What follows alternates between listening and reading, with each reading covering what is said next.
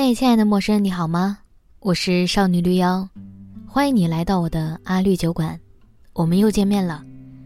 收听这次节目前，我小小的提醒一下，我还有另外一个节目叫《大小乾坤》，会邀请各种神奇的朋友就某一话题聊聊天儿，也欢迎大家关注，谢谢大家了。记得关注、评论，觉得好的话再打赏。感谢你的收听。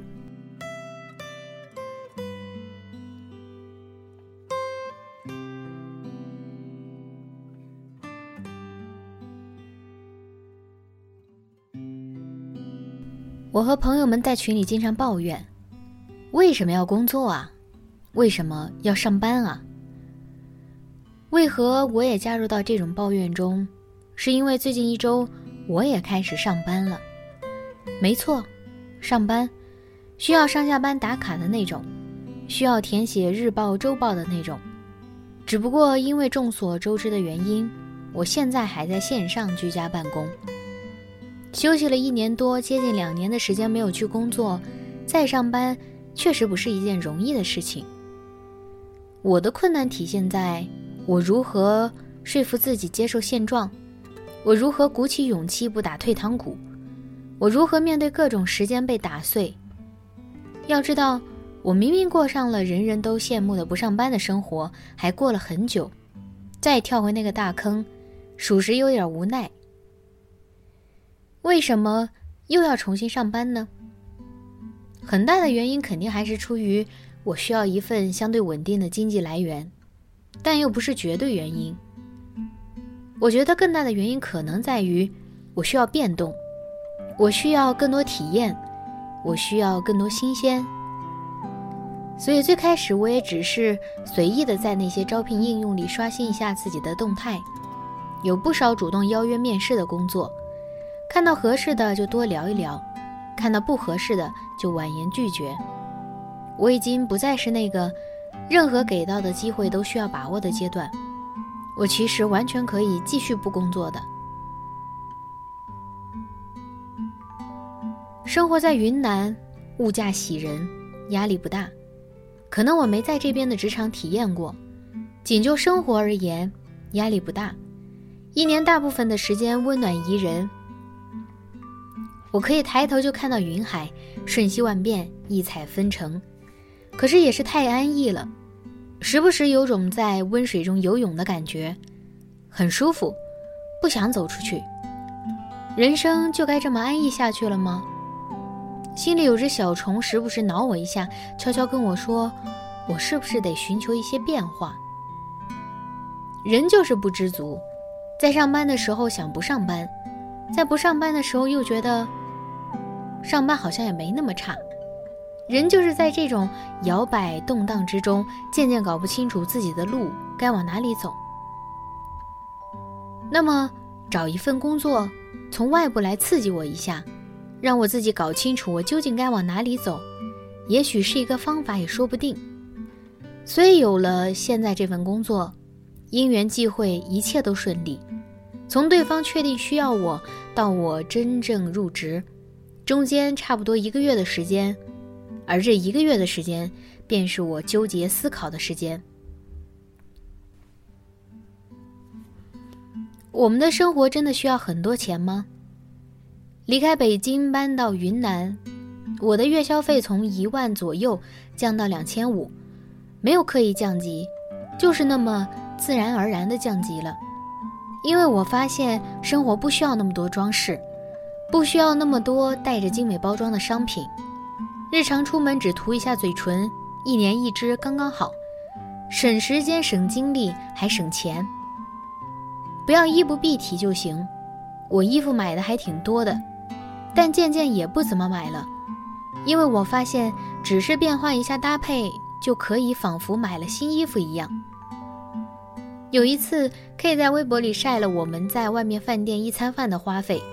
三菜一汤一盆米饭管够，三十五块钱，而放到任何一个大城市，这样的花费，大概只是一盘菜的价格。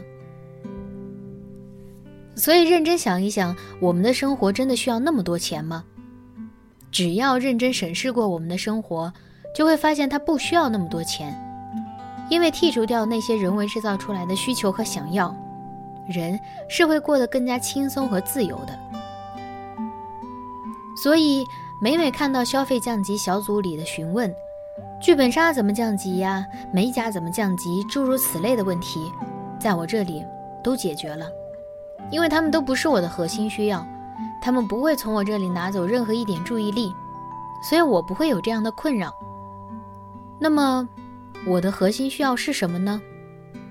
生活、爱、自由。我去上班是不是我寻求自由之路失败了？这是我思考的第二个问题：我是不是失败了？早就不再幻想一夜暴富的神话了。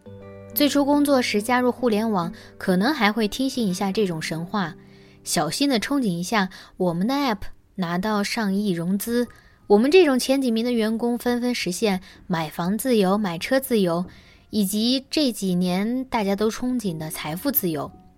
可现实会教育你，醒醒吧。那个神话时代过去了，那么我既然不能暴富，我寻求自由总没问题吧？于是我自由自在，不打卡上班了接近两年，真的很开心。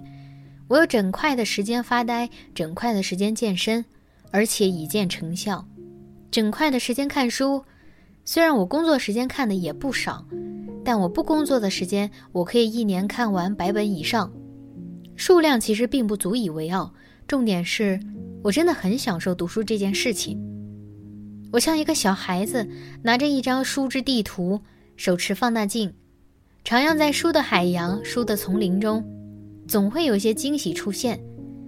认识新的人，体验新的人生，用他们的人生增强我自己的人生厚度。我在书里面贪婪而不知疲倦。这么美好、这么自由的生活，我马上要打破了，我失败了吗？我问过我的朋友，他特别挺我。怎么能算失败呢？这有什么的？一下子把我说通了。这有什么的？情况有变，人也跟着变。人其实是变色龙，能跟着环境变化而变化。你跟环境死磕，没有必要。大不了不爽了，再继续不上班呗。我已经没有那么放不开了。知名编剧百邦尼之前分享过英国作家马特海格的《活下去的理由》，我看了之后默默放进我的收藏夹，时不时拿出来看一看，鼓舞一下自己。有一句是这样的：不要相信什么好坏、输赢、胜负、高潮、低谷，最核心的你是始终不变的。那这么说的话，我就没有失败，因为我没有变。有必要重新思考一下工作这码事儿了。其实，人是喜欢工作的，人不喜欢的是上班。上班总像在为别人家出嫁的女儿做嫁衣，她嫁个富豪还是平民，跟我们关系有多大呢？我们并不能确定。所以总会产生一种没有意义、没有价值、没有必要浪费时间的感觉。如果有看过《工作、消费主义和新穷人》这本书的话，应该会知道，工作其实是被塑造的。我看这本书的时候没多大感觉，可能在此之前已经了解过马克思的理论，所以鲍曼的思想看起来脱胎自马克思，便不觉得新鲜。我们对工作的想法是被塑造的，因为一层工作伦理的关系。书里是这么说的：工作伦理强调工作，任何环境下的任何工作，是唯一体面的、道德的、可行的生存方式。工作伦理暗示，贫穷是罪，是懒惰、不努力的结果。无论穷人是否该对自己的处境负责。但是现实是，依靠自己的努力获得成功的机会越来越渺茫。曾经依靠道德承诺及抬高工作的道德意义来确保的努力工作，现在需要找到新的出路。与其宣扬努力工作通向道德高尚的生活，不如告诉大家，这是赚取更多金钱的方式。不要在意更好，更多就是重要的。所以，朋友们。努力工作无法给我们带来生活意义，它也就是我们赚取金钱的手段而已。但我希望的工作不该是这样的模样。我希望有一份可以说不的权利的工作，不一定是上班，是自己为自己的工作，是与我价值观相悖的工作，我就不做。我想寻求这样的自由，而这与更多钱其实关系不大。我想，这大概是我最近想要在一份工作上寻求的另一种机会和灵感吧。有更多钱会是生活的更优解吗？我已经讲过，其实生活并不需要很多钱，但生活需要钱是没错的，但需要更多钱吗？一个首富嘴里的一个亿，怕是真有一个亿在手里，没几个人知道怎么处置这些财富，两三年就败光了。这样的事情不胜枚举，大可以在各种网站上看到类似的故事。我从一个财富自由的博主口中发现了一个问题：我们其实是需要思考，我们要那些钱是想解决什么问题，以及解决那些问题一定要用钱吗？但凡认真思考过、计算过的人都会有自己的答案。不想冒犯大家，但是我大胆猜测下，没有认真思考过的人都会说：“当然是越多越好。”因为我们要买车、买房、买包包、买衣服、买化妆品，去唱 K、去喝咖啡、喝奶茶，去和朋友们剧本杀，去新开的网红餐厅打卡就餐，去各种直播间买可能暂时不需要的东西。如果是这样的话，那这种无节制的娱乐，确实会花费很多钱，还会废掉一个人呢。我最近读完了朱光潜先生的《给青年的十二封信》，一封一封情真意切，醍醐灌顶。我摘录了一段放在这里。十年以来，说了许多废话，看了许多废书，做了许多不中用的事。走了许多没有目标的路，多尝试少成功，回忆师训，书觉乃然，冷眼观察，世间像我这样暗中摸索的人正义不少。大劫故不用说，请问街头那纷纷群众忙的为什么？为什么天天做明知其无聊的工作，说明知其无聊的话？和明知其无聊的朋友假意周旋，在我看来，这都由于摆脱不开。因为人人都摆脱不开，所以生命变成了一幕最大的悲剧。所以，好好思考一下这个问题，然后真的去摆脱一些什么，做出些改变来。最后，我所有的思考都没有明确结论。它将会让我继续困惑，继续彷徨。但是没关系，有思考是好事，这让你我不会成为庸庸碌碌的人。我再摘录一些英国作家马特海格在《活下去的理由四十条》中的一些，我们共勉：对自己温柔些，少工作，多休息。过去的一切，你都无法改变。阅读和写作是最有营养的冥想形式。无所事事的时候，不要有罪恶感，完善你的无所事事，保持觉知。出去跑步，做点瑜伽，读艾米丽·狄金森，读格雷厄姆·格林，读伊塔洛·卡尔维诺，读玛雅·安吉罗，读一切你想读的书是可能性，是逃跑路线。每一本书，都是一座家园。生活，爱，放手。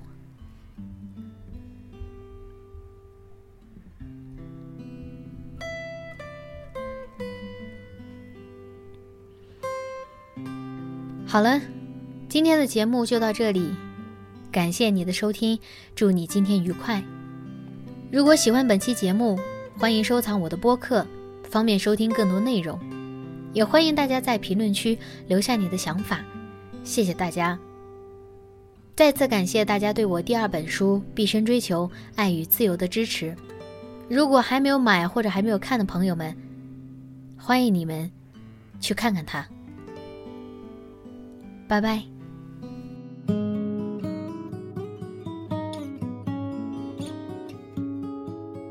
その昔恋人は一つ